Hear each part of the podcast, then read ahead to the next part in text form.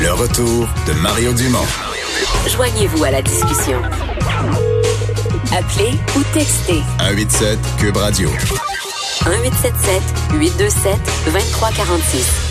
On va tout de suite parler avec euh, Steve Waterhouse, euh, spécialiste en cybersécurité, d'un sujet qui a été, qui a traîné dans l'actualité toute la semaine. Et Vincent, je sais que ça t'intéresse, la reconnaissance euh, faciale. Bonjour Steve.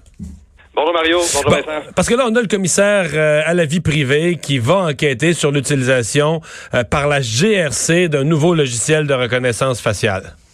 Et d'une trentaine de corps policiers à travers le Canada, Mario. Euh, fait que donc les policiers se servent d'outils. Puis dans le cas de la GRC, c'est des outils qui ont été euh, utilisés pour retrouver deux enfants dans quatre enquêtes, ce qui est des bonnes nouvelles. Puis je trouve que oui, quand se pose des bonnes raisons comme ça, encadrées, fine, on peut s'en servir. Je crois que ça a sa place. Mais pour le restant, pour les, les, les entrepreneurs qui veulent comme Bell offrir un service aux commerçants du coin, utilisant une technologie de reconnaissance faciale où ce que personne n'est consentant à date, c'est là que ça. C'est là que tu mets un frein, toi. peu. Ouais, c'est là que tu mets un frein.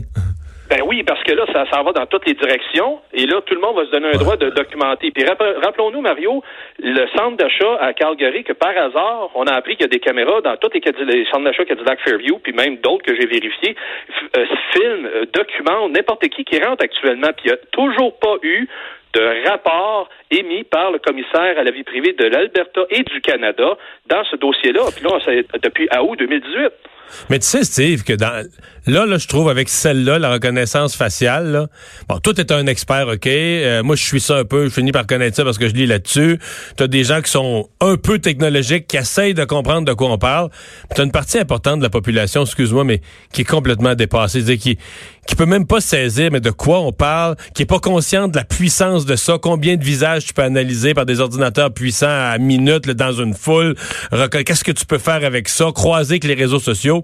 On se comprend qu'il y a une partie de la population qui qui, qui, qui peut se faire manipuler, ni plus ni moins. On peut faire utiliser ses renseignements, utiliser sa photo, utiliser son image, sans même mesurer ce qui lui arrive. Là. Avec quelques films d'Hollywood, ben, ils ont pu le voir un peu. Mais là, tout le monde se dit, bah, c'est un film, ça arrivera jamais dans la vraie vie. On est rendu là, là. On- Exactement. Mais dans la vraie vie aussi, de plus en plus, les gens sont confrontés à son utilisation aux aéroports, donc au point d'entrée, souvent aux frontières. Après ça, les- ils le voient de plus en plus dans des environnements de santé qui vont se faire de la télémédecine, qui va peut-être amener à se faire de l'autodiagnostic utilisant cette reconnaissance faciale-là. Ils le voient dans les magasins, donc dans l'exemple du centre d'achat, je disais tantôt. Puis après ça, ben, tout le monde là, en, en grosse, en grosse partie, sur le téléphone intelligent, le tablette. Qui nous reconnaît. Ça, Ben oui, ton que téléphone, moi, je débarre mon téléphone avec ma face. Là. et les laptops et les tablettes, je veux dire, c'est chose courante. Des gens, donc, ils voient la reconnaissance faciale à l'œuvre pour le besoin personnel, pour que ça soit convivial de rentrer au lieu de mettre le sapristi de mot de passe de 15-20 caractères que personne ne se souvient. Bon. Mais euh, dans le cas, revenons au cas de la sécurité. Donc, au Canada, on apprend maintenant que euh, il y a plusieurs. D'ailleurs, le SPVM, ce que je comprends, euh, refuse même de répondre est-ce qu'il l'utilise ou pas, c'est pas clair, mais il y a plusieurs corps policiers qui utilisent des logiciels de reconnaissance faciale. Euh, Donne-moi un peu toutes les applications euh, corps de police, là, sécurité.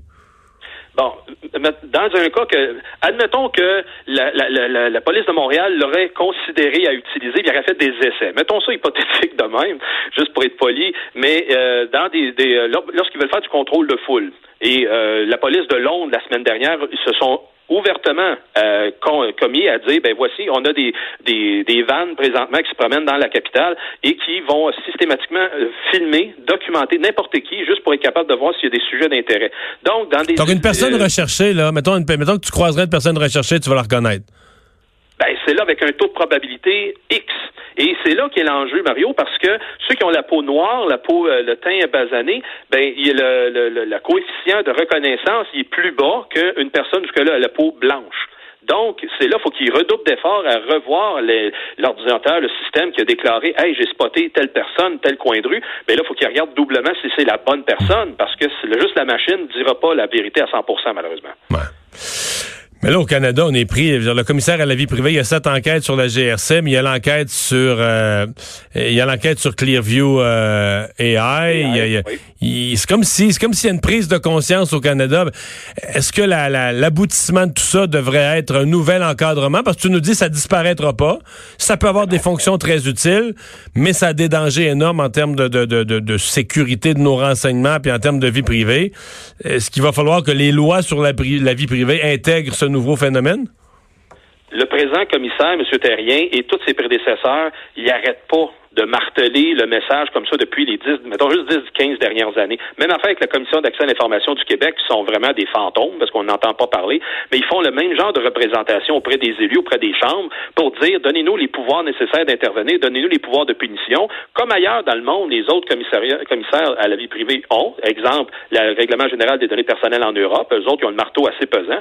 Fait qu'ici, présentement, ce sont des tapes ses doigts qui se donnent en termes de conséquences et ils ne peuvent pas intervenir proactivement. Alors que c'est ça que le commissaire Terrien, lorsqu'il a, déposé son rapport au mois de décembre dernier, si mon souvenir est bon, disait encore une fois aux parlementaires, donnez-moi les outils pour faire mon travail. Et donc, comme tu dis, là, il y a une conscience parce que là, là, je crois que les gens euh, éveillent à ce phénomène-là et demandent des comptes, demandent plus euh, euh, face à qu'est-ce qui va se passer au niveau de législation, alors qu'il n'y a rien, malgré que au Québec, ministre de la Sécurité publique, voyons, de la Justice, ministre des Finances et Transformation numérique, ils ont concocté quelque chose qui va nous aider dans un sens positif à anticiper ces problèmes-là. Mais encore là, c'est juste pour traiter au niveau provincial. Et là, le, le code, tout ce qui traite au niveau national, ça peine la patte, tabarnouche, c'est l'enfer. Mmh. Mais euh, on va suivre ça. Merci, Steve Waterhouse. C'est un plaisir. Au revoir.